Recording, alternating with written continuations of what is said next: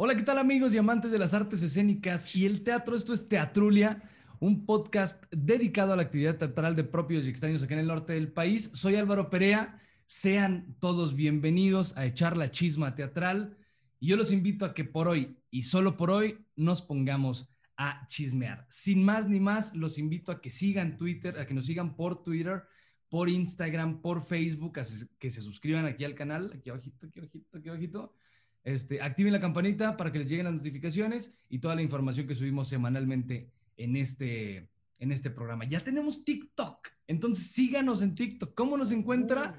Como arroba teatrulia este, MX. Teatrulia MX, estamos en TikTok, síganos, está padre, está padre por allá. Este, y sin más ni más, hay programa y así comenzamos. ¿Cuánto cuesta un minuto de tu trabajo? Pues yo quiero decir esta otra cosa. Y... A ver, güey, ¿te gustó? Es a las nuevas tendencias, es a los nuevos modelos. Que ahí se hacían desde peleas de gallos hasta graduaciones de kinder. Presento con gusto a nuestra invitada del día. Amigo, ¿cómo estás? Soy Álvaro Perea y salud. ¿Qué estás tomando? Por hoy es momento de ponernos a chismear.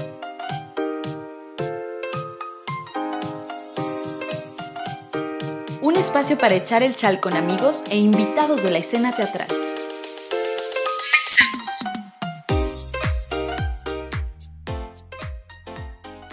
Usted ya pudo apreciar en el cuadro, ya vio a quién tenemos por acá. Es un invitadazo. No hay chisma teatral si no sale el nombre de Alejandro Chávez. Maestro, ¿cómo estás? o sea, qué buena presentación, ¿eh? De veras, ya me quemó.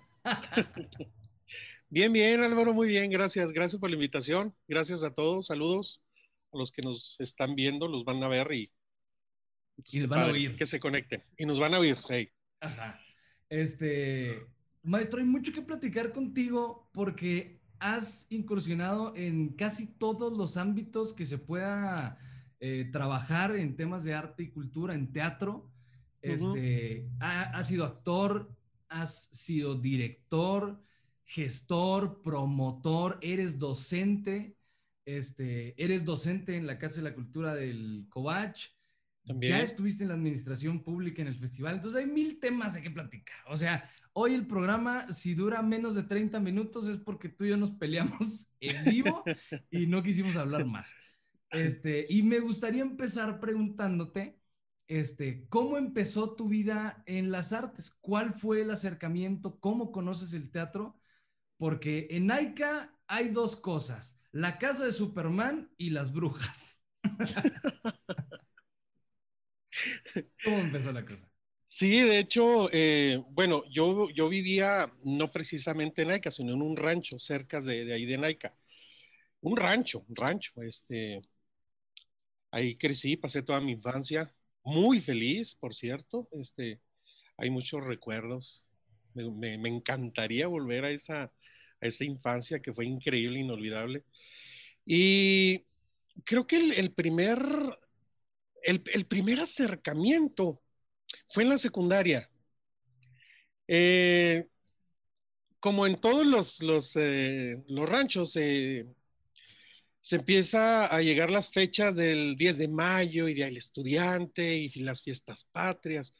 Entonces, eh, empezamos ahí a los chavos a medio organizarnos y hacer ciertos ejercicios ahí mal hechos, o sea, pero mal hechos. Eh, y creo, creo que ese fue el primer, el primer acercamiento al teatro. Unas improvisaciones que nosotros previamente nos, eh, nos platicábamos y, se los presentábamos al, en los festivales estos y, la gente y las mamás y todo muy contentos. De ahí, lo que yo, lo que yo diría que fue el, algo ya más, eh, más completo, ya más estructurado, pues fue en la preparatoria. Eh, había en Delicias. Sí, eso fue, fue ya en Delicias. Porque pues allá no, no había, no había, no había ni secundaria. bueno, o sea, ya, en Delicias me vine yo a, estuve el primer año, año y medio, y luego ya abrieron una, una secundaria allá. Entonces, en el, directamente en el, en el, ahí en la, en la prepa, eh, a mí me, me llamaba mucho la atención eh, toda la cuestión de la, de la medicina. No, no sé por qué. La medicina, la, la, la biología y ese tipo de cosas. Sí. Y empecé a hacer una carrera técnica, eh, laboratorista clínico, ¿eh? O sea, yo terminé, terminé la, la, carrera, yo soy laboratorista clínico, tengo mi título y todo, entonces ejercí tres, tres meses en un laboratorio de ahí del, del IMSS, en Delicias. Y, y de ahí eh, había un, en, en, los pasillos de ahí de los, de los salones de la escuela, había un letrero eh, que decía, se invita a los interesados en que formen parte del grupo de teatro de, de ahí del, del CETIS. Y me llamó la atención, venía la dirección y todo, entonces, eh, pues fui, fui, invité a, a un amigo que, que, no quería ir, bueno, en esa ocasión no fue, que es Daniel, Daniel Gómez, el maestro Daniel, Daniel Gómez, Gómez, no fue, no quiso, me dijo, ¿qué, qué estás loco? ¿Qué? ¿Y eso qué? Eso los, total, de los teatros es para los famosos nomás, para la gente rica. Claro, claro, claro. Entonces de ahí eh, fui yo a, a, esa dirección que era la Casa de la Cultura de ahí de, de Delicias, que estaba en el museo, que es ahora el Museo de Paleontología. Creo, creo, que ahí sí, sigue ahí el museo y la biblioteca. Había una sala donde, donde ensayábamos y el que atendía ahí el, el grupo era eh, Pablo Muñoz, Pablo Muñoz originario de ahí de Delicias. Y bueno, ya como en todos los grupos, llega uno, se presenta y eh, como el, el, rezagado allá en la esquina, sentado a ver qué se hacía. Y él me empezó a involucrar ahí con los ejercicios y que vamos a leer esta parte, etcétera, etcétera. Y descubrí una cosa eh, bastante, bastante interesante, que era el, el, poder, el poder expresarse yo creo que ese fue el, el, el gancho, sí, el, que pudiera yo expresarme. Pues lógicamente eh, eran dos o tres eh, sesiones las que teníamos por semana. Yo empecé a ir eh, la primera semana, invité nuevamente a, a Daniel eh, y le insistí, le insistí hasta que al fin me, me acompañó. Y cosa, cosa extraña que, que también le gustó. Lo, lo atrapó, lo cautivó. Y me acuerdo la primera obra que nosotros montamos fue una comedia de enredos de Julián Moirón. Fíjate, me acuerdo del, del nombre del, del, del, autor, Julián Moirón, que se llama Me ha besado un hombre. Órale. Y es una comedia de enredos en donde una chica se hace pasar por, eh, por el hijo porque necesita recibir la herencia del tío y el tío quería un hijo y le habían dicho al tío que sí tiene un hijo, pero era una hija, entonces es una comedia muy, eh, muy divertida. Y con esa comedia nos presentamos ahí. Yo hacía el personaje del mayordomo. Y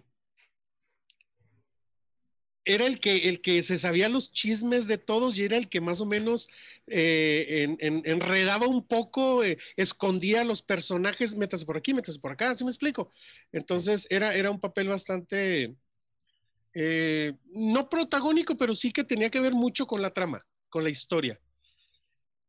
De ahí nos, nos fuimos y nos, nos, empezaron a invitar a, a los... A las, a las colonias de ahí de alrededor, fuimos a, a a, algunas casas de cultura, a los, eh, se les llama, eh, válgame, salones cívicos o, o, Salones de usos múltiples, ¿no? Salones de usos múltiples que están ahí en los, en los, en los ranchos. O que normalmente... Ahí, o que normalmente llevan el nombre por... De, de, llevan el nombre de Club de Leones. Club de Normalmente. Sí, sí, creo que sí. Entonces, pues de ahí montamos eh, después eh, varias, varias obras. Yo recuerdo el Sueño del Ángel, yo recuerdo eh, Los Fantoches de Solórzano, donde yo era, hacía el personaje del Judas. Entonces, me, me, me, atrapó, me atrapó. Entonces, la idea de, de, estudiar este, una carrera en relación a la, a la medicina, eh, como que se fue dividiendo ahí el, el, asunto. Entonces, una vez que terminamos la prepa, Pablo, que era el maestro de ahí, el, el coordinador del, del, grupo, nos dice que, que acá en, en Chihuahua, en, eh, en, la Escuela de Bellas Artes, en el Departamento de Bellas Artes, se iba a abrir una licenciatura, que era una licenciatura en, en artes, en teatro. Pues en, se me prendió así el, el, el, foco, la chispa, y dije, no, yo sí voy. Vámonos. Por supuesto que yo les dije a mis papás y mi, mis papás me dijeron, ¿qué?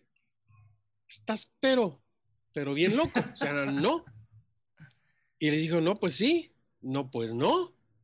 Ma, pues... Total, total, que me vine, me vine, este, así. A ver qué pasaba, este, nos inscribimos, juntamos el dinero poco a poco, este, vendiendo cositas allá en, en, en Delicias. Y tuve la fortuna de que un, un primo se fue a, a, Estados Unidos y dejó su casa. Aquí en y me dijo que, se, que sí, aquí en Chihuahua, me dijo que si se la cuidaba. Le dije, perfecto, ya tengo donde quedarme. Empezamos eh, las clases ahí en Bellas Artes. Es, era otro rollo a lo que yo estaba acostumbrado. O sea, fue un impacto muy, muy, muy fuerte. Eh, los horarios, las, eh, los ejercicios, el compromiso que le tienes que dedicar a la carrera y, y, sobre todo lo impactante que era tener a los maestros cuando nos recibieron en cada una de las, de las clases. Fue, fue otro mundo, fue, yo, yo descubrí una cosa así eh, que, que me, me cautivó y me atrapó. Y de ahí pues eh, todo lo que conlleva estar haciendo los ejercicios y que los exámenes, etcétera, etcétera, hasta que, hasta que la carrera así de, de medicina, pues como que, como que ya no. pero, pero me hubiera gustado estudiar medicina, o sea, sí me hubiera gustado. Sí, sí, sí. Fíjate, hay, hay una compañera, seguramente te debes acordar de ella, de Gris McDonald. Sí. ¿No te acuerdas de la generación de sí. yo y Paco? Sí, sí, gris. Este, era, fue impresionante cuando ella terminó la carrera porque se graduó con promedio, se graduó, se tituló por promedio 9.4, creo, si no me equivoco. Y en la práctica era muy buena directora, este, era muy buena actriz, tenía como muy, muy muy bien desarrollado el tema de la producción y la cosa, pero en cuanto terminó la carrera, dijo, no, no, no, no me voy a dedicar al teatro. Se metió a estudiar, creo que química o QVP, una cosa así, y ahorita es química, ¿sabes? Es, es, es muy raro, o sea, normalmente yo conozco historias como la tuya, que estudian alguna ingeniería, alguna este, ciencia aplicada, no sé, pero y dicen, no, no, sabes que no, mejor me voy a, hacer teatro a cumplir mi sueño, a, hacer, a, a, lograr mi pasión. ¿No? Es que, no sé, mira, eh, el que nos, el que nos, eh, el que nos decía muchas frases en relación al teatro era eh, Talavera, y él decía que, que, tú, que tú no encuentras el teatro, ¿eh? O sea, tú, tú no buscas, ah al teatro y no lo encuentras. El teatro es el que te encuentra a ti.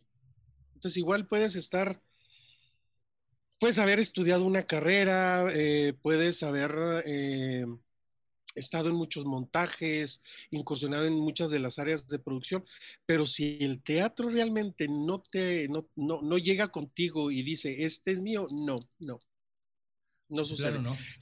Sucede con muchos alumnos que entran a la licenciatura. Eh, que van con una idea de, de, de errónea, por supuesto, de que se, se quieren ir al, al, a Televisa, a besuquearse allá con, con, los actores y las actrices famosas y se dan cuenta de que la carrera no es para eso. Entonces, Ajá. el teatro no es para todos. El teatro a ti te atrapa, tú no atrapas al teatro.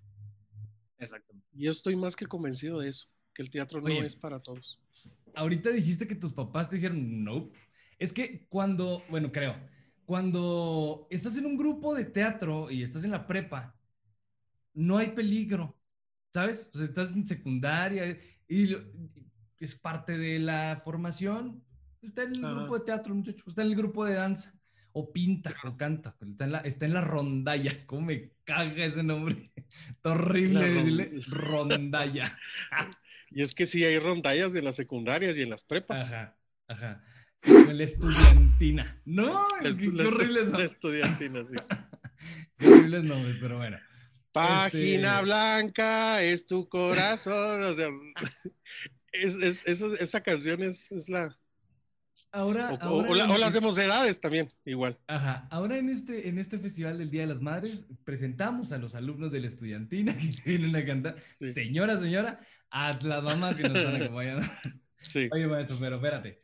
Este, entonces, ya cuando es, es momento de entrar en una licenciatura o de profesionalizarte y dices teatro, ay, cabrón. Tú te viniste para acá y cuánto duró la molestia, porque los papás se molestan con uno y se molestan bien. Cuando, cuando hay ¿Cuánto, enojos cuánto duró la, ¿Cuánto duró la molestia?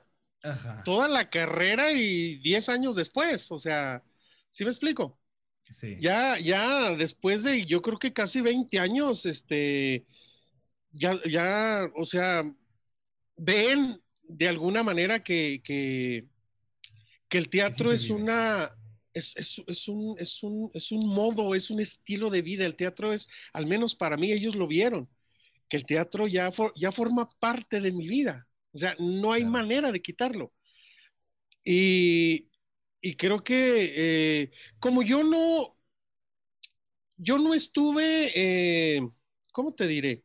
Es decir, ellos, eh, la, la carrera no me la pagaron, ¿sí me explico? Entonces fui, fui muy independiente en ese sentido.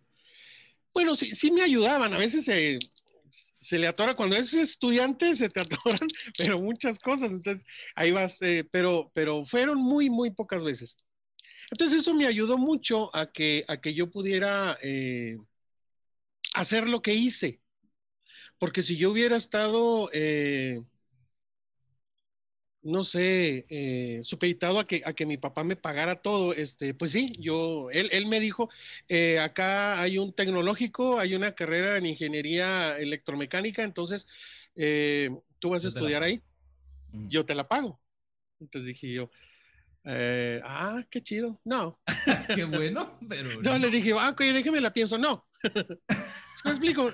Entonces, es, es, es ese tipo de cosas. eh, que, que a través de la, de la, de ser un poco independiente, te da, te da libertades para que, para que puedas decidir y que puedas eh, realmente hacer lo que te gusta. ¿Crees Creo. que las artes este, sean ese... Nos ven como las, las ovejas descarriladas, ¿eh? Pero, pero, o sea, ¿a qué le tiene miedo la sociedad? ¿A, a ser libre? O sea, a, a realmente hacer lo que tú quieres hacer? ¿O qué es? Yo creo que eh, le tienen miedo a, a enfrentarse con, con su propia realidad, porque el teatro hace eso. El teatro, el teatro te vuelve tan, tan, tan humano que cosas que no te dabas cuenta que estaban ocurriendo en tu vida y, y esas cosas que, que, tú sabías que existían, pero las evitas, las siempre las has evitado. Este, el teatro es el que tú te enfrentes con tus propios miedos, con tus propios demonios. Este, el teatro te, te enseña eh, a ser más tolerante, el teatro te enseña a, a ser más humano, pues, ¿sí? Entonces, es, es, es, ahorita, es, es ahorita lo que, lo que creo que es el, el, el problema con, con, la sociedad, que, que no se están desviando eh, su, su, propia realidad, sus, eh, sus propios problemas, los evaden, los disfrazan de otra cosa, eh, están en la simulación todo el tiempo. Y el teatro, el teatro es, es la realidad, el teatro es, es, es eso lo que está ahí. ¿Sí me explico? A través de los personajes, a través de las historias, del, eh, de los temas, eh, del, de los conflictos, del enfrentamiento de, de estos, eh, de estas fuerzas, de estos actantes, de los personajes. El, el, el, teatro hace eso. Y ninguna carrera, ninguna carrera este, logra eso. Ninguna. Más que el teatro. Qué chido eso. ¿Sí? Porque es la verdad, o sea, es la verdad, a eso, a eso, nos enfrentamos y se vuelve un estilo de vida. O sea, ya, cuando, ya cuando entras a eso y te convierte el teatro, no en teatro, sino el teatro te convierte a una persona humana. Este, ya todo cambia, ¿eh? Incluso se te van alejando personas, te van criticando, te van diciendo como cosas, etcétera. Oye, sí, claro. Este, y luego ya entras a, a, el entonces, ¿tú entraste al departamento? No, ¿verdad? O sea, tú entraste al Instituto de Bellas Artes. Cuando, cuando inicia la licenciatura, se convierte automáticamente en un instituto. Ajá. ¿Y tú, ¿Y tú ya estabas ahí o te tocó ya como instituto? No, fue, fue el proceso, fue como un año y medio en el que se abre la licenciatura, entra la primera generación y luego ya eh, es, es, un, es, un, eh, es un trámite muy burocrático administrativo, ¿sí? En donde dentro del organigrama de la UACH ya no aparece Bellas Artes como un departamento, sino un instituto. Y al ser un instituto, lógicamente, pues es un centro de costo donde debe tener un presupuesto fijo, donde ya se requiere, donde los alumnos ya van a pagar una inscripción, entonces eso implica muchísimo movimiento de, sobre todo del, esqueleto, este, el, organigrama, pues, de la, del instituto. Y eso duró más o menos como año y medio. Y hubo, hubo mucha fricción eh, por parte de los maestros. ¿eh? No crees que fue eh, todo miel y dulzura. No, no, no. Que todos lo esperaban y No, no, no, claro que no, claro que no. a nosotros nos, nos hubo unos maestros que nos decían, este, su carrerita, ay, su carrerita, su licenciaturita. ay, los licenciados en teatro. A ver cuánto les dura, ¿sí? Y, nos daban clases, ¿eh? Llegaban y nos daban clases. Entonces, pero uno, uno, pues como yo no conocía prácticamente la historia del Departamento de Bellas Artes, tú llegas a, un instituto y dices tú, pues qué, qué padre, qué felicidad. Resulta de que no. Pero ya no hay vuelta atrás, o sea, tienes que seguirle, tienes que seguirle. Ya no hay vuelta. Y a ver a lo, a lo que tope. Y, pues, pues mira el resultado, el resultado fue, ha sido muy bueno. Ha sido muy, bueno. Ahorita es una facultad de artes. Exacto. Tiene su maestría, ya tiene su doctorado en, coordinación con, filosofía, y. Exacto. Sí, me explico. Entonces, o sea, pues claro, ha, habido muchas generaciones y, muy buenos actores, excelentes directores, dramaturgos, actrices. O sea, sí, sí, lo que es ahorita la Facultad de Artes eh, ha dado mucho, mucho talento, mucho talento que se ha destacado, eh, no nada más en Chihuahua, sino a nivel nacional y a nivel internacional. Y eso es un orgullo, por supuesto, para la facultad. Exacto. Eh, lo platicaba con, con Ever Villegas y con David Alcalá. Eh, busqué, aquí va a salir, aquí va a aparecer arribita el, el link para que se vaya para allá. Este, que, por ejemplo, hablamos de Parral, y yo le decía, no, no, no conozco una persona que venga de Parral que no la haya armado. Digo, y yo lo atribuyo mucho a que tuvieron maestros cámara, ¿ves? O sea, tuvieron a un Edmundo Fernández, a, Chavita Lomelí, a Mario Humberto Chávez, ¿ves? Y a la par, porque ya era una extensión del Instituto de Bellas Artes en ese entonces, que visitaba este, constantemente Manuel Talavera y Sergio Fernández y etcétera, ¿no? Entonces, pues, ¿cómo no? O sea, ahí, ahí está claro que la educación en las artes eh, construye sociedades altamente culturales, ¿ves? Claro. Es, es... hubo una época, hubo una etapa en la que, en la que hubo muchos privilegiados creo que yo me considero también parte de esos privilegiados por los maestros, los maestros que tuve. Te tocó esa generación de maestros. Sí, claro. Y Parral, a nosotros que éramos de Delicia, nos daba un poquito de envidia, de coraje, porque toda la atención era para Parral. Entonces dije, bueno, ¿y por, qué a Delicias no? Si Delicias está más cerquita, les cuesta menos. o sea, sí, exacto. Pues no, es Parral y es Parral y es Parral. Y, y sí, Parral también tiene una, eh, un historial en relación al- al- a la enseñanza artística, porque ahí en el departamento, bueno, el, el nivel era eh, taller, Sí. se daban diplomados y talleres, pero era, era, era la semilla, era el germen para que los, los que salieran de ahí tuvieran la iniciativa de poder buscar una, una profesionalización, ¿sí me explico? Entonces, fue un, fue un punto, fue un gancho ahí.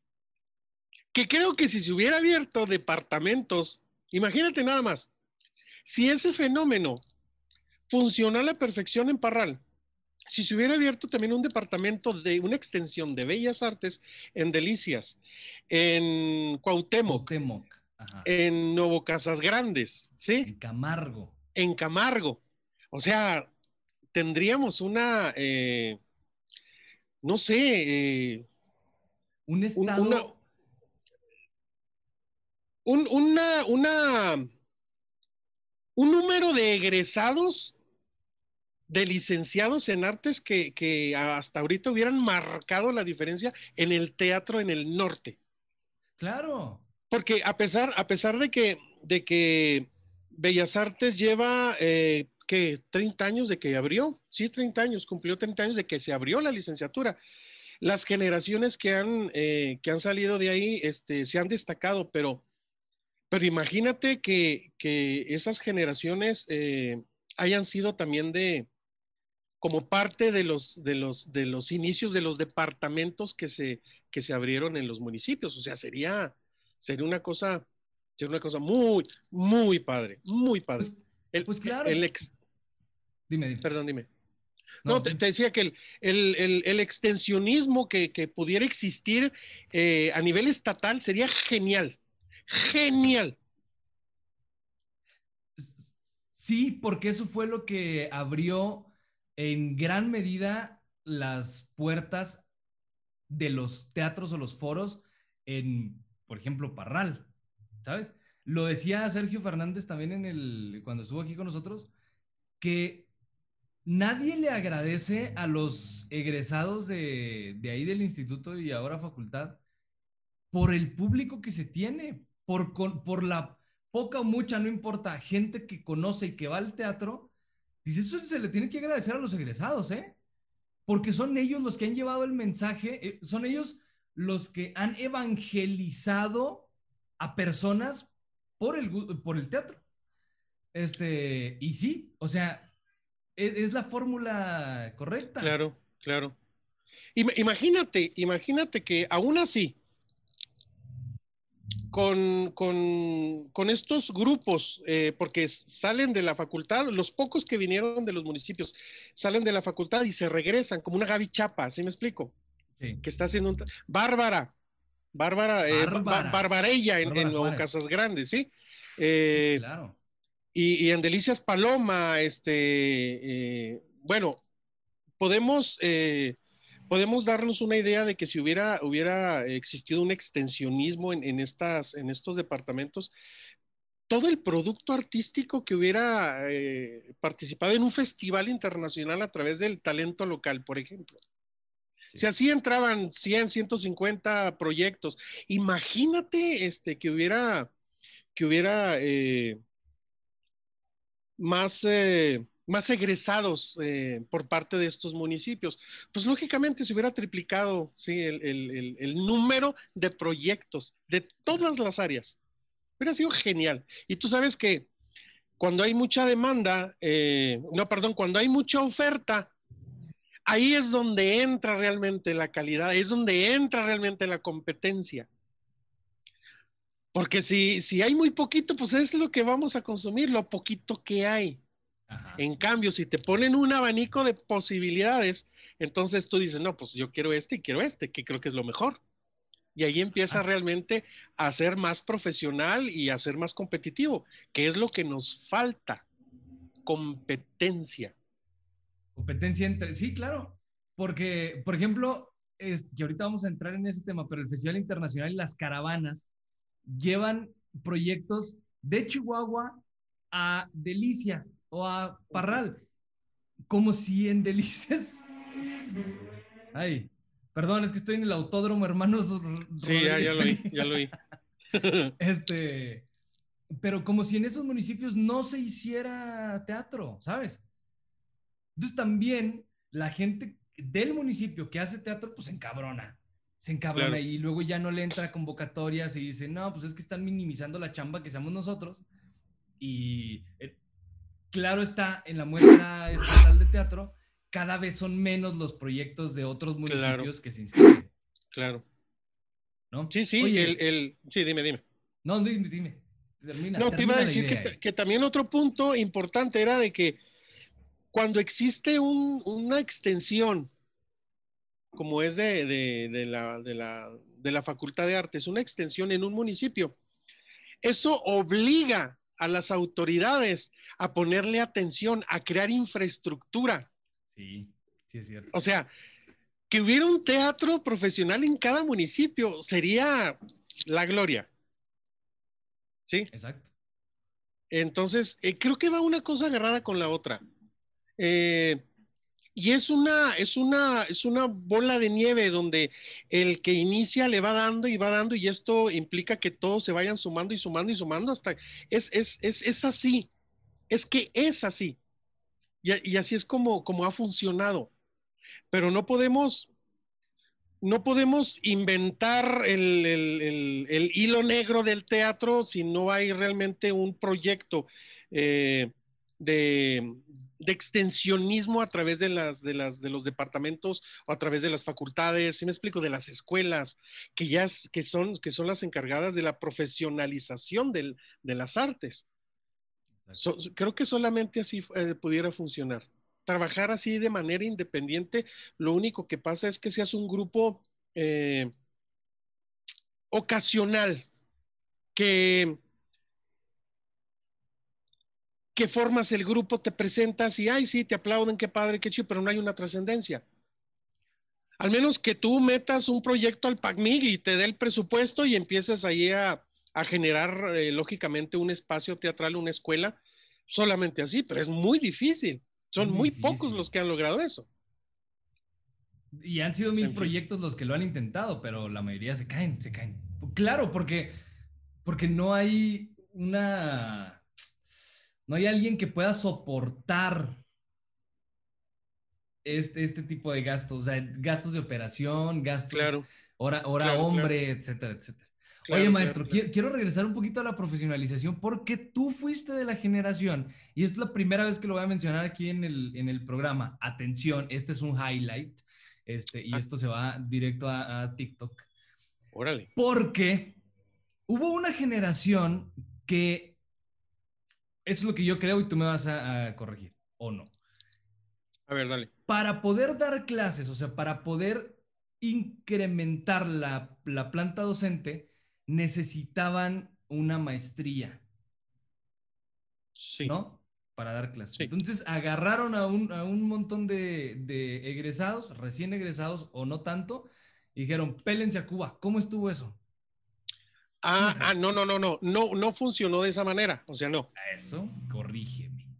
La, la facultad, eh, el instituto y la facultad, era instituto todavía, la verdad es que no recuerdo si era instituto y era facultad. Según yo era instituto porque... Creo que era instituto todavía. Para poder entrar a los presupuestos federales, como este, el, los perfiles PROMEP, por ejemplo, que son los que, los que otorgan los tiempos completos, los que generan, eh, los que programan eh, los, eh, los presupuestos para becas, para programas, para infraestructura de ahí de la facultad, porque no todo sale de la watch, o sea, no. Todo lo... No, no. no, ¿Sí me explico? No, no, sí, de por sí. Entonces, lo que se hacía era solicitar hacer, hacer estas, estos, eh, estos trámites a los presupuestos federales. Entonces, los presupuestos, eh, la, la, la CEP, la Secretaría de Educación Pública, decía, ok, me estás pidiendo eh, tiempos completos, me estás pidiendo, sí, pero tienes que elevar el nivel eh, académico de, tu planta docente. No, es, no era para nueva contratación, era para los que ya estaban ahí con, la plaza, con la base. Tú ya estabas dando clases ahí. Sí, sí, ya, ya estaba yo. Entonces fui uno de los privilegiados que iba en el paquete. Órale. Entonces se hizo un convenio con el Instituto Superior de Artes de, de- de- de La Habana, de Cuba, para que abriera un programa especial. No es que Cuba trabajara esta maestría. Cuba Ah. abrió ese programa única y exclusivamente para el, el Instituto de Bellas Artes ¿Qué te parece? nada más para ellos. Porque si tú ahorita checas en, en- en el Instituto Superior de, de Artes de, de- de Cuba, eh, te vas a dar cuenta de que la maestría que nosotros estudiamos no, no existe. Se abrió nada más para nosotros. Entonces, pedí a Cuba eh, un número determinado de maestros, porque con todos los que estaban ahí no se alcanzaba a cubrir el número que ellos querían. Lógicamente, pues no, por, porque iban, por cada maestro cobraban ellos este, una cantidad, lógicamente. Una Entonces, lana. una la nota. Entonces, entre más maestros, pues era más dinero para ellos. Fue por eso que pusieron un número determinado. Y se extendió la invitación al CEDAR, por ejemplo, a ver si alguno de los maestros eh, pudiera estar interesado en hacer esa licenciatura. Y también algunos egresados de, de- de filosofía. Pues sí, entraron muchos externos a la facultad que también iban directamente en ese paquete. Pero los externos no iban becados como nosotros, ¿sí me explico? Sí. Entonces, los externos sí tenían que pagar su- su- sus propios gastos de avión, hospedaje, matrícula, todo, todo, todo. Entonces, pues nos pelamos. En vacaciones eran siempre periodos de vacaciones. Todos los maestros a Cuba. Hubo, hubo algunos que se quedaron acá que no les interesó porque a lo mejor ya se iban a, jubilar en dos, tres años, otros que ya tenían su propia eh, maestría, que ya tenían su, su doctorado, etcétera, etcétera. Entonces, ellos lógicamente no entraron en el paquete. Y así estuvimos eh, dos años donde íbamos y veníamos, sí, creo que fueron dos años, íbamos y veníamos en los, periodos vacacionales. Entonces, fue, fue una experiencia increíble, o sea, increíble. Una de las, de, uno, de los países, yo siempre, siempre tenía la, la, la idea y la, el sueño de poder visitar dos países, que era Colombia y Cuba. Y Cuba. Y se me concedió, ¿sí me explico? Ahora ya mis sueños son allá en Europa, pero pues bueno, voy a tener que ir. Pero en, esa, en ese entonces era, era conocer Cuba, conocer Cuba y, y, y no me defraudó nada, nada.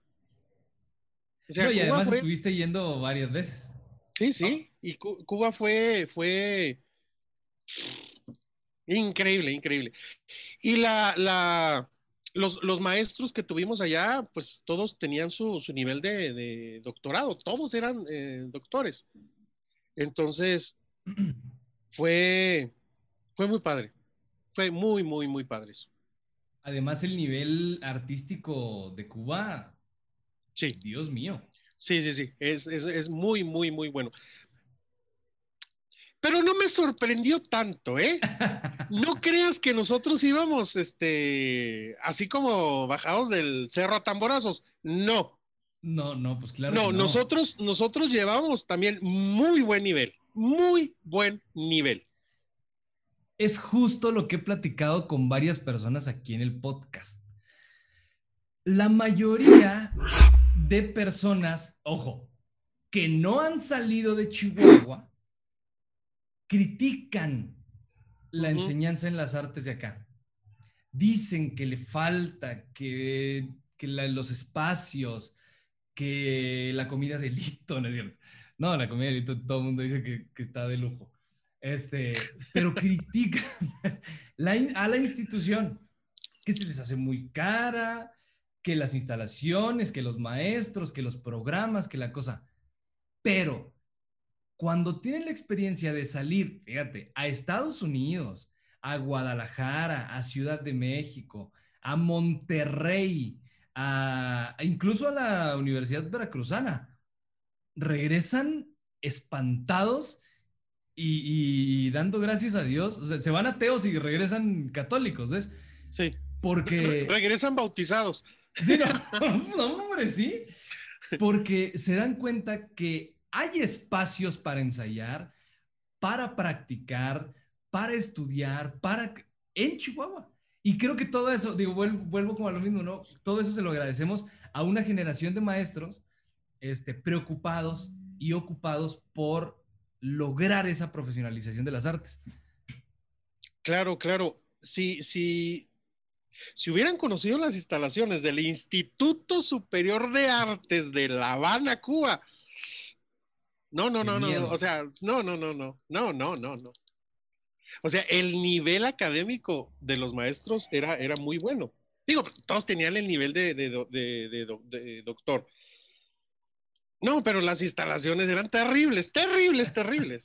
O sea, salones sin, sin, con el piso de, es, cemento, pero cemento cacarizo, donde, donde no se le daba las paredes húmedas, eh, ventanas eh, hechas de, de, marcos de madera sin, sin, sin vidrios. Eh, una de moyotes que nos tragaban en, las aulas. bueno, eso también acá en la facultad, ¿eh? También. Sí, bueno, también. Tú das clases en el Pero salíamos con, salíamos con las, las, nalgas todas picoteadas cuando hacíamos los ejercicios, ¿sí me explico? Entonces, pero, pero bueno, al menos para mí eso era maravilloso. Todo, toda esa experiencia, todo lo que estaba yo aprendiendo era, era muy padre. La cafetería, pues no era cafetería, era porque no se vendía nada en la cafetería. O sea, así me explico. Entonces no era cafetería. Eh, pero esa, esa experiencia de Cuba fue, fue increíble, de veras. Eh, no, no, no. Jamás la voy a poder olvidar, esa experiencia, de veras. Fue muy, muy buena, muy padre. Y aprendimos muchísimo. Sí, y trajo una generación nueva de maestros bien preparados, ¿ves? Este, que es... Eh, casi en su totalidad la, la, planta docente que está ahorita en el área de teatro. Digo, yo hablo de teatro, yo no me voy a meter con las otras áreas porque me puedo meter en problemas. Pero sí, prácticamente todos, excepto, bueno, cuando estuvo David Abdiel, está ahorita Mayra, está Cintia, está Sandra, que no es de la generación. Raúl Valles, que tampoco es. Valles no, no estuvo tampoco en la generación. Los que sí estuvieron fueron Rosa María, Daniel, Carmen y yo, nada más. Pues son, son que cuatro o cinco, nada más. Todos los demás ya, ya fueron de contrataciones futuras. Ajá. Este, no, pero valen mucho la pena. O sea, de esos nombres, la, doctora Rosa María Sáenz. Por no, no, no, sí, sí, sí. Estamos hablando de. O sea, Carmen de, la Mora también. Carmen de la Mora, la maestra Carmen de la Mora. Daniel Gómez. Daniel Gómez también. Técnico en iluminación, de los buenos. Oye, maestro. Sí, sí. Vamos a cambiarle un poquito el tema, ni tanto, porque... Ya, vamos a empezar con lo, con lo fuerte. Con la chisma, con la chisma, exacto. Con lo, colorado, lo colorado. Ajá, ajá. Y obviamente tenemos que hablar del Festival Internacional Chihuahua, donde tú... ¿Cuándo empezaste a trabajar ahí? Con Reyes, no, con... Bueno, pues sí, con Reyes va esa, ¿no? Sí, cuando el antropólogo era el, director de ahí de del um, Ichicult, es que era Ichicult. Ajá, Jorge Carrera. Jorge Carrera. Ay, pues no sé, ¿qué día fue? ¿Qué día? No sé qué día. Del, primer, pues yo tampoco, del primer festival al siguiente año fue cuando yo entré. Ahorita el festival, ¿cuántos? En el segundo festival. En el segundo festival yo entré. Como el número 15, ¿no? Sí, va para 15 años. Bueno, yo participé en el primero, pero como, como este anfitrión en caravana. Claro. Sí. Y de ahí al siguiente año ya eh, me, me, invitaron a participar en el como coordinador de todo lo que era eh, atención a municipios, era así se, se, llamaba el departamento. Atención a municipios que eh, que manejaba todo lo que era eh, las caravanas eh, eh, locales, caravanas nacionales y caravanas internacionales, que eran las que visitaban los, todos los municipios, los 66 municipios, porque Chihuahua no, no entraba. Pues más, ni Juárez, ¿no? O sea, 65. No, Juárez sí. 65 municipios, perdón, son 66 a nivel estatal. Entonces, yo atendía a los 65 municipios. Y cuando digo yo que los atendía, es porque sí los atendía, ¿eh? O sea, a todos los municipios, como pudieron, pero llegaban. Tú armabas caravanas y les llevabas música, danza y teatro. Sí, eh, había unas caravanas que eran, eh, las, las, las, primeras eran las regionales. Es que, por ahí quiero empezar. ¿Cómo empezó eso de, la, de, las caravanas? Porque el presupuesto para el primer festival internacional fue un madrazo, ¿eh? O sea, todavía retumba ahí en el Palacio de Gobierno las palabras del gobernador que dijo, no escatimen en gastos. Es un festival que va a beneficiar a la sociedad en general, artistas, creadores y público en general. Había un presupuesto asignado que creo que era de, creo que era de o de 25 o de 30 millones. Millones. Millones. había un departamento, era el que se encargaba de gestionar a través de los eh, patrocinadores otra cantidad bastante grande, que casi, casi se igualaba con los, con los 25 millones. O sea que los primeros, el 1, el 2, el 3 y el cuarto festival internacional, Chihuahua, manejó como unos 40 millones, entre 40 y 43 millones de pesos. Sí, sí fácil, O sea, era, era, era, era, era una, era obsceno eso, ¿sí? Era terrible. No había mucho control. Y hubo muchos malos manejos, hubo, ¿sí me explico? Por supuesto que todos los que... Uy, sí, sí, sí, uf, uf. No me tocó a mí, porque yo no manejaba presupuestos. A mí el, esquema, el esquema, el esqueleto de las caravanas, eso lo armó Raúl Valderrama. Y él fue el que en el primer año trabajó el, eh, el Departamento de Atención a Municipios. Yo cuando entré ya estaba armado el esqueleto. Ya. Yo lo único que hice fue entrar en la operación. Pero era una santa pena en la operación, ¿sí me explico? De veras, una, sola persona, una sola persona tenía que comunicarse con cada municipio y decir, te va a mandar tal cosa, pero necesito que tengas tal cosa. Y no. Para empezar, eh, teníamos que preguntarle si querían participar en el festival.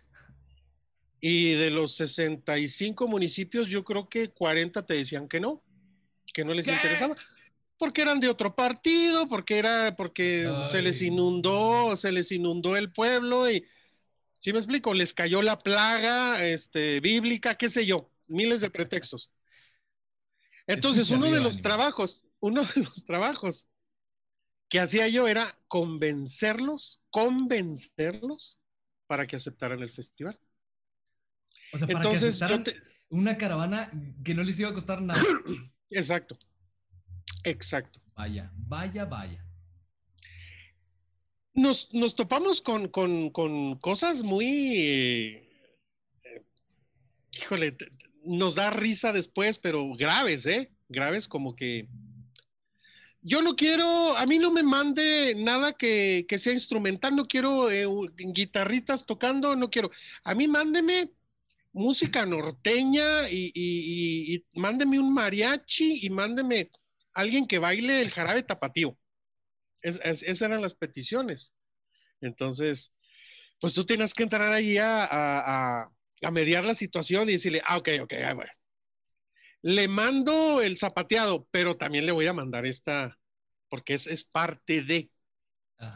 Y los artistas se quejaban mucho de que, de, que no los, no los apreciaban, no los dejaban realmente eh, tocar sus, eh, su, su, programa que llevaban. Un chico, mira, como anécdota, un chico de Juárez, eh, guitarra clásica. Él traía su programa de, de, 50 minutos. Pues él sube, le ponen el micrófono y, él pone el micrófono en la guitarra, porque él no canta, él toca la guitarra. Entonces, traía un programa muy padre.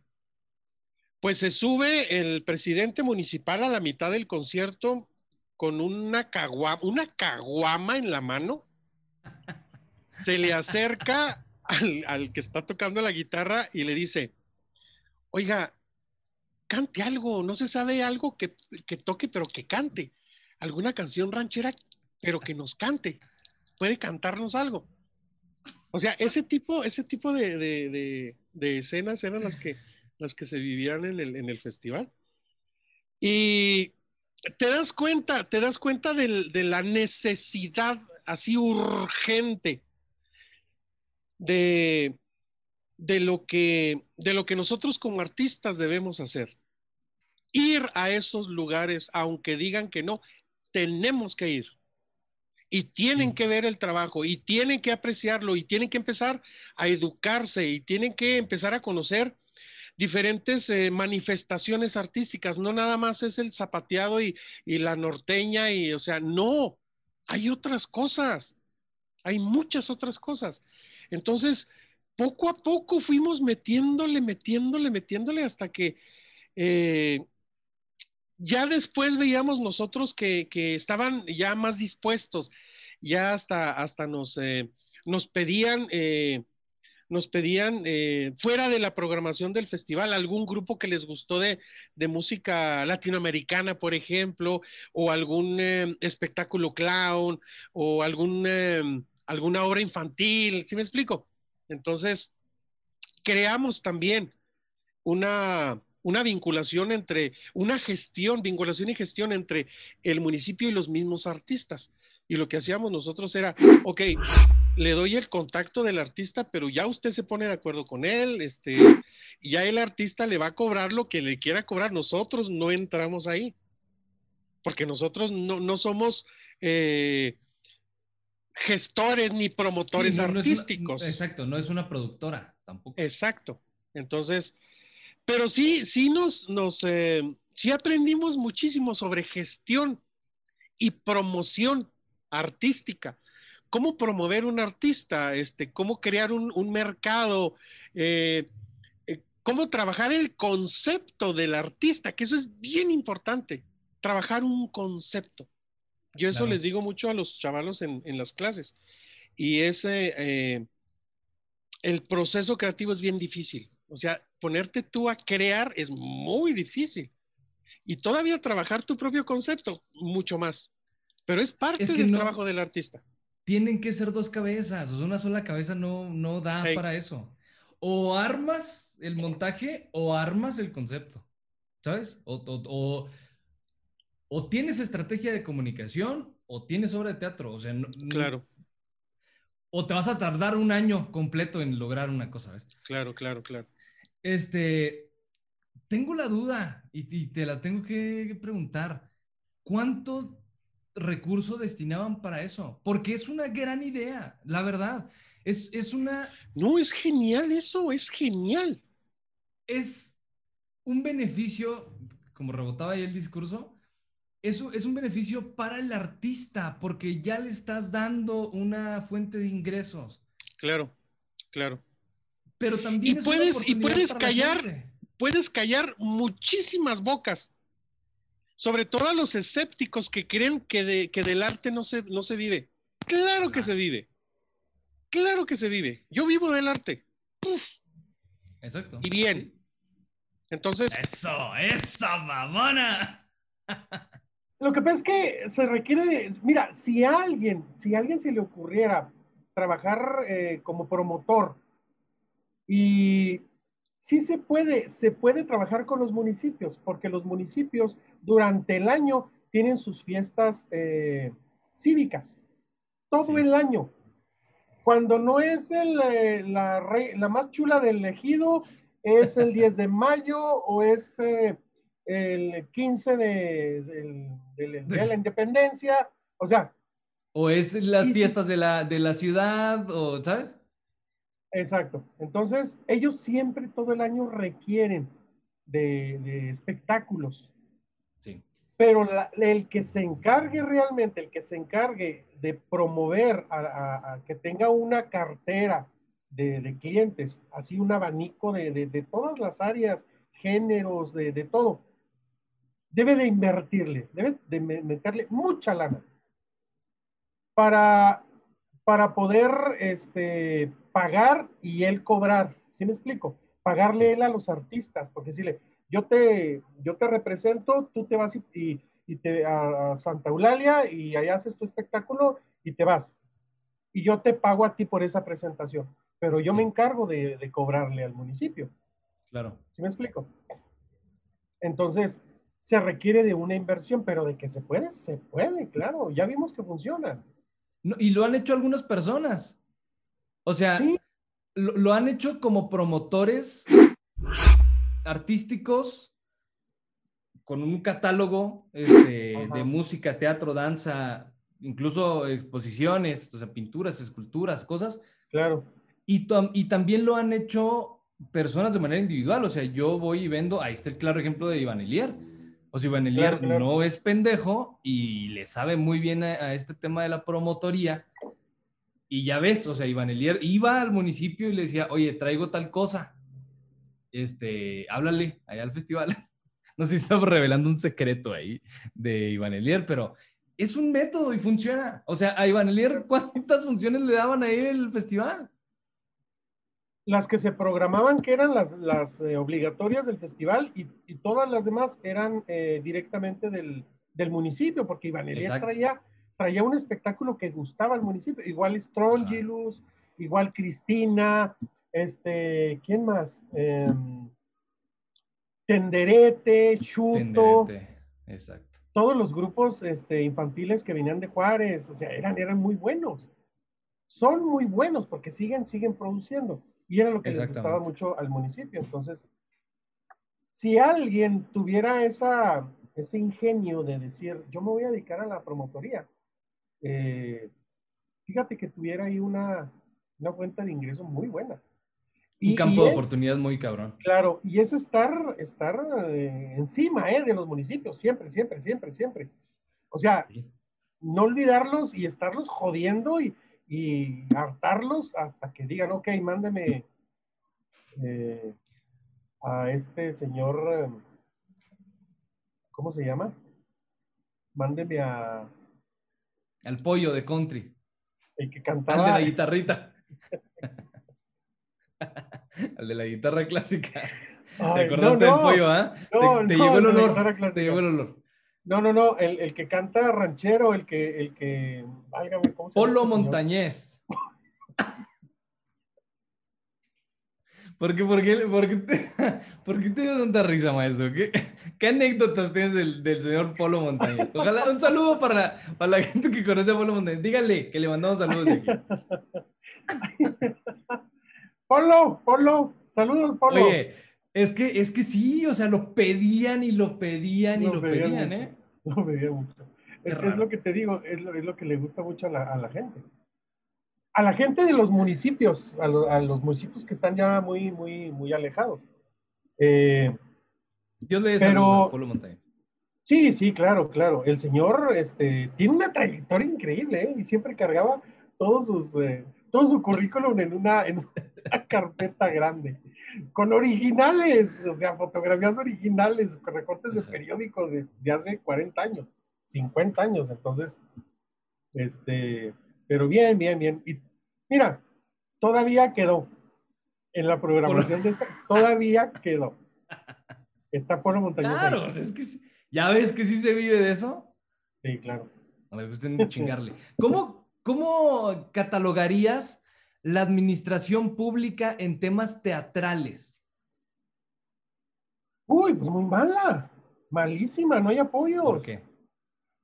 Porque creo que la importancia que le dan al teatro es, es, muy, um, muy ocasional y es para fines muy personales. Es, eh, eh, lo ven como si fuera un entretenimiento lo ven como si fuera una, eh, como una, en las campañas o, para el, festejo del aniversario del teatro de la ciudad. ¿Sí me explico? Y eso a mí me recontrapurga. En serio. Y que, lo, que, tengan esa, esa idea de lo que es el, teatro, y no nada más del teatro, de, de, todas las demás áreas. Es en serio. O sea, son pocos, realmente pocos, los que han estado en, en, en como, como, como presidentes municipales o como directores del tanto del, del ICM como de la ahora este, Secretaría de Cultura, que realmente se han interesado por, eh, por apoyar al, al, al, artista y por crear un mercado para el artista, difundir el, el, el, arte, no tanto la cultura, sino el arte en sí. Sí, sí exacto. Porque se, se ponen una, eh, una careta de, de, de intelectuales eh, pedorros que en serio te encabrona, este, como si fueran así el, el, el plus ultra, el, el, inalcanzable, y eso, eso, eso, eso a mí me, me, me encabrona mucho. ¿Y por qué pasaría? Porque ahí te va, han pasado por casas de cultura, institutos de cultura, secretarías de cultura, artistas y no artistas. O sea, personas que le saben a la administración pública, que le conocen al presupuesto, han pasado este, creadores con, con una muy buena trayectoria, sin embargo, no ha habido un, cambio significativo. Mira, yo aquí en, en, el programa he aplaudido muchas gestiones, y lo digo de manera muy personal, es mi opinión, este, del ICM, por ejemplo. O sea, la administración de, Alejand de, de Alejandro Enríquez, yo la he aplaudido mucho porque se le ha dado, siento, que se le ha dado un reconocimiento digno a través de distintos programas o distintos mecanismos, como lo es el FOMAC, por ejemplo. O sea, creo que se ha dado ese reconocimiento y se han dado sí. estímulos, y se, ¿sabes? Pero si me voy un poquito más para atrás, a lo mejor es porque estaba morro y, y me valía un poco madre eso, pero no se veía tan, sea, no hay, no hay comparativa, ¿ves? Pero ¿a qué, a, qué, ¿a qué le echas la culpa? Porque te digo, han pasado artistas, creadores, y han pasado este, abogados y contadores y antropólogos, y ni uno le ha dado en el pinche clavo. Préndelo, ¿qué tiene? Préndelo. ¿Qué cosa? Puede. Ah, yo creí que te ibas a, que te ibas a aprender. Ah, no, no. Bueno, sí, pero no. Eh, yo creo que falta, eh, se debe una falta de compromiso con el puesto. Creo que se debe a que se les olvida que son servidores públicos y que, de que deben estar trabajando en, en, por y para el artista, para la, la, la ciudadanía. ¿Sí me explico? Se les olvida eso. Eh, no tienen, creo que no hay un proyecto, una, una, una política cultural realmente bien aterrizada no hay un objetivo claro, un plan de trabajo y, bueno, también tienen, hay otros factores como, como el, el, el periodo tan corto que son las, las, eh, las, administraciones también.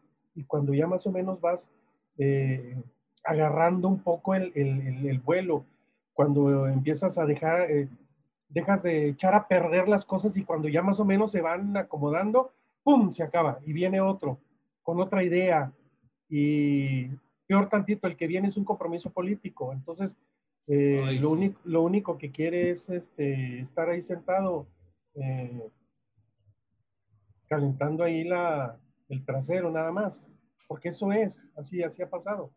Ahorita con, con, con los programas que han, que han sacado, el, eh, yo he visto que a partir del, del, de la pandemia, que hace ya un año y medio, hace año y medio, ¿verdad?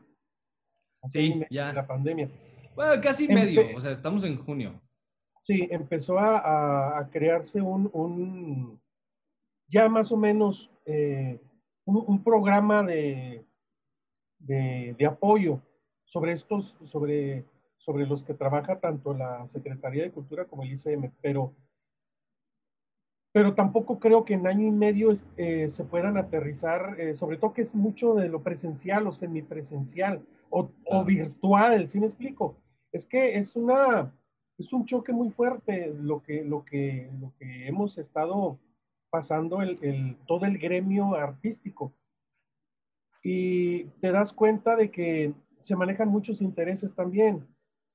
Ahorita con las campañas, los eventos masivos, o sea, no, no puedes abrir teatros por el encierro, por la pandemia, por el semáforo, pero sí puedes hacer este, reuniones eh, de miles y miles de, de militantes de un partido ahí en, o en el Palomar o en, en, Plaza Mayor. O sea, eso sí se puede.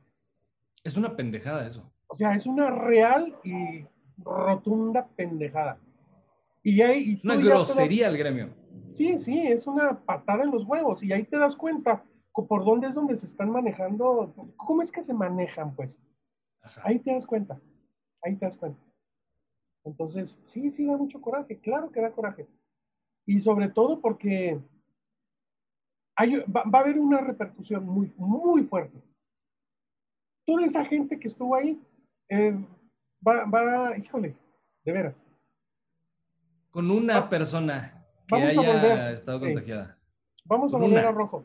Hey, vamos a volver a rojo. Pero, pero brincando. Es que este programa se graba justamente, justo un día antes de las elecciones.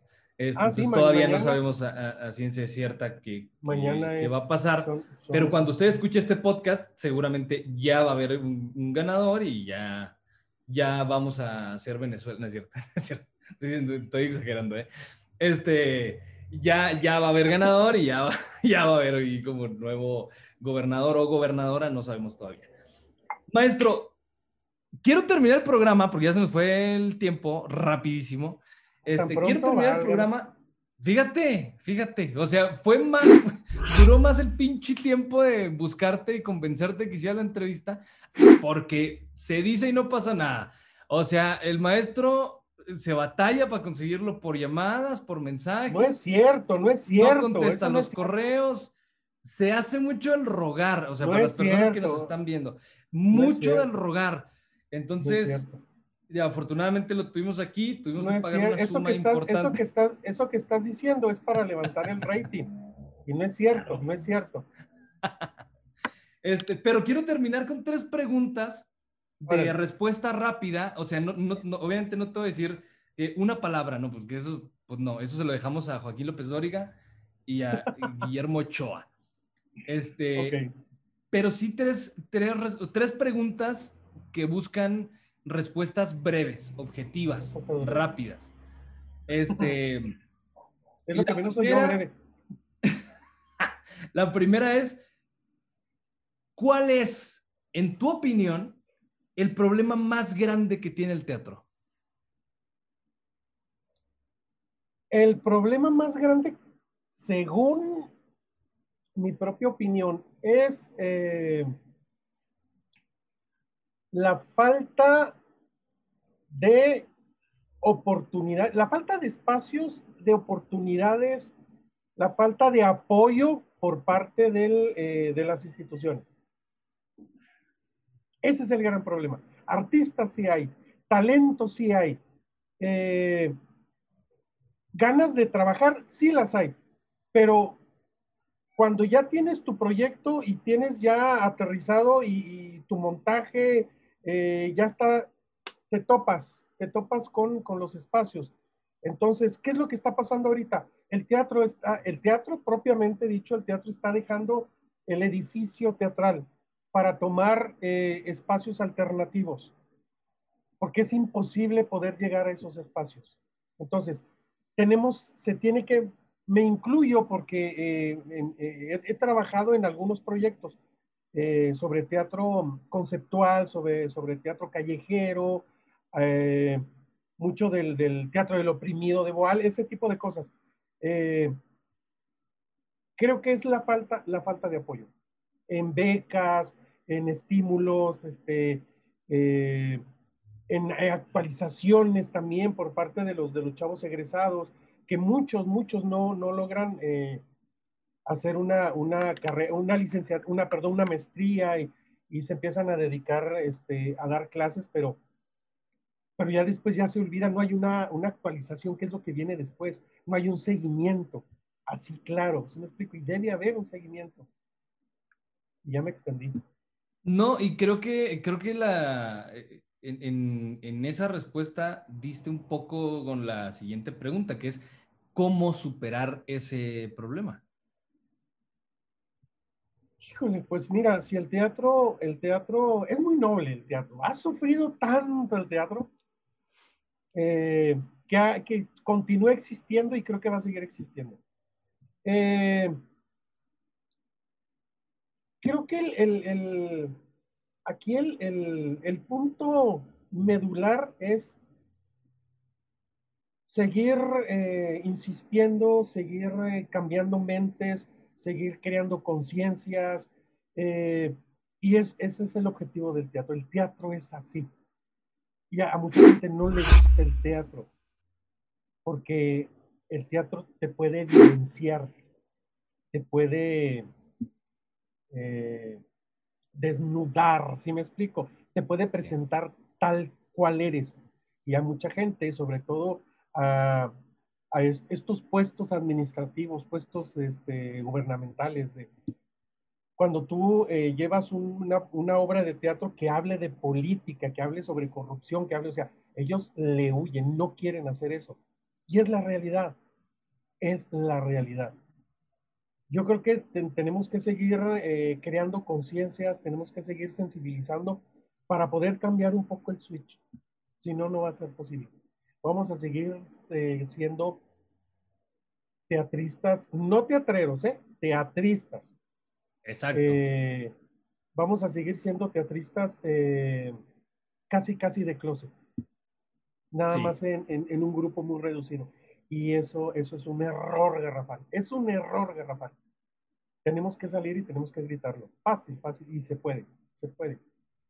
Hagamos teatro para que lo consuman la sociedad, no los teatristas, nada más. Claro. Finalmente, maestro, ¿qué cambiarías del teatro?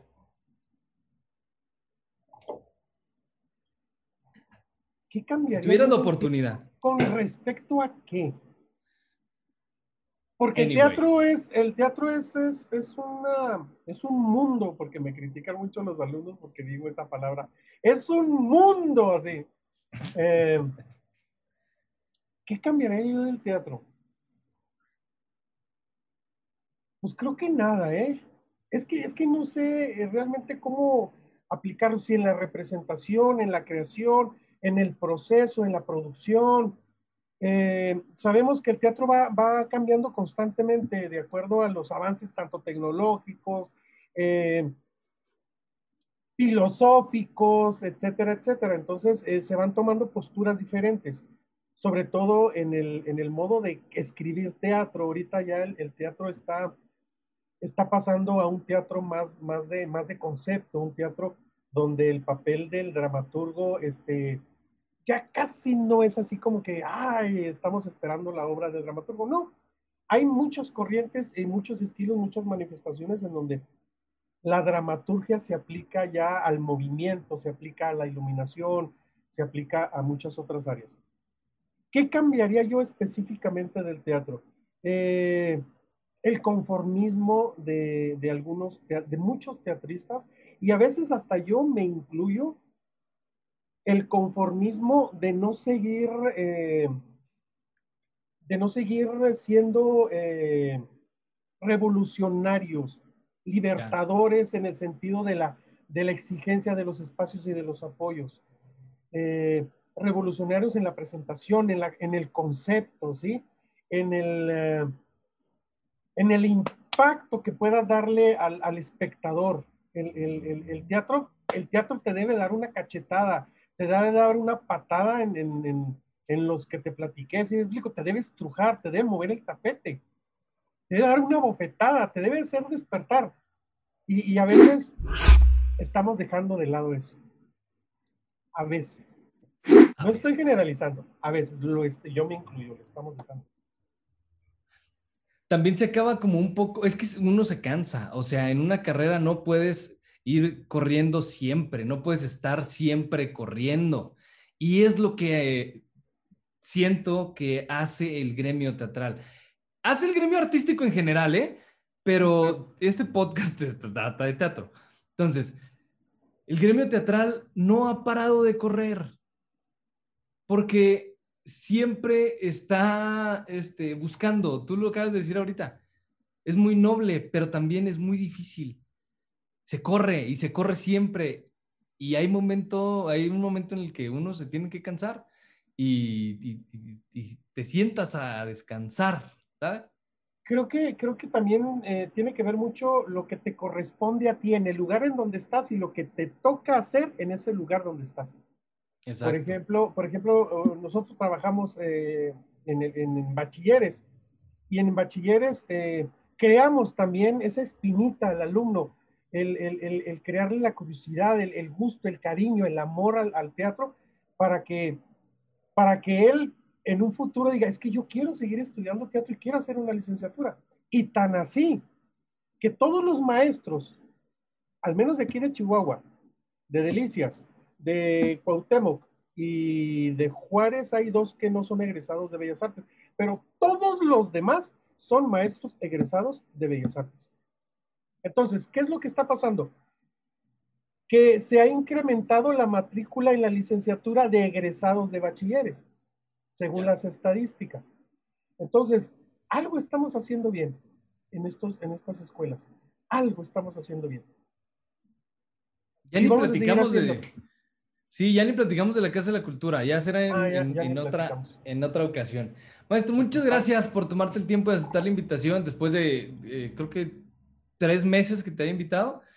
Este, pero eh, siempre es un, es un honor y un, y un, placer platicar contigo de esto, de teatro, de la chisma. Que nos faltó chisma, la verdad, pero no, no, no te quiero meter en problemas porque... Yo tenía una lista, ¿eh? una, una, lista, no, una lista no, te corresponde hablar a ti del Colegio Profesionistas del Estado de Chihuahua, pero bueno, este, ya, ya platicaremos después de la cosa. Este, gracias, Alejandro Chávez. Eh, ¿Algo más que quieras agregar? No, pues nada, gracias a ti, Álvaro, eh, por invitarme. Eh, sé que hay mucha gente que te sigue. Yo te sigo. Yo veo tus, tus entrevistas y, y pues nada, como teatrista también que te considero, te considero un teatrista, aunque ya te ha valido madre y ya no has hecho teatro. pero quedó algo en el pasado. Eh, y creo que en algún momento vas a, vas a retomar algo del, del, sobre, sobre el teatro. Yo creo que vas a dirigir algo. O a lo mejor te vas a convertir en un promotor, gestor, algo así. Ojalá y se pueda. Y nada, eh, yo sé, yo sé el, cariño que tú le tienes al teatro. Sé eh, que el teatro para ti es algo importante en tu vida. Y, y creo que eso se agradece, se agradece. Gracias por la invitación y pues nada, saludos a todos los que nos están viendo. Muchas gracias, maestro. Quiero tanto el teatro que a mi hijo le puse Teatro Matías, fíjate nomás. Mentira, me, cachetearía a mi esposa si, si, si sabe eso. Si se quedó usted hasta el final, hasta este momento, le agradezco ampliamente su, su preferencia. Lo invito a que nos siga a través de las redes sociales. Le recuerdo que estamos en Twitter, en Facebook y en Instagram como teatrulia-mx. Estamos en TikTok como arroba teatrulia-mx y no le cuesta nada. Suscríbase al canal, dele, déjenos un like y active la campanita para que le llegue todo el contenido que estamos publicando semanalmente. Sin más ni más, hasta aquí se acabó el programa, pero tenemos Teatrulia y Chisma Teatral la próxima semana, el próximo miércoles. Así que gracias y hasta luego. Hemos llegado al final. Nos escuchamos el próximo miércoles para echarnos la teatrulia. No olvides seguirnos en Twitter, Instagram y suscribirte a nuestro canal en YouTube. Arroba teatrulia-mx. Porque teatruliar entre amigos es más emocionante.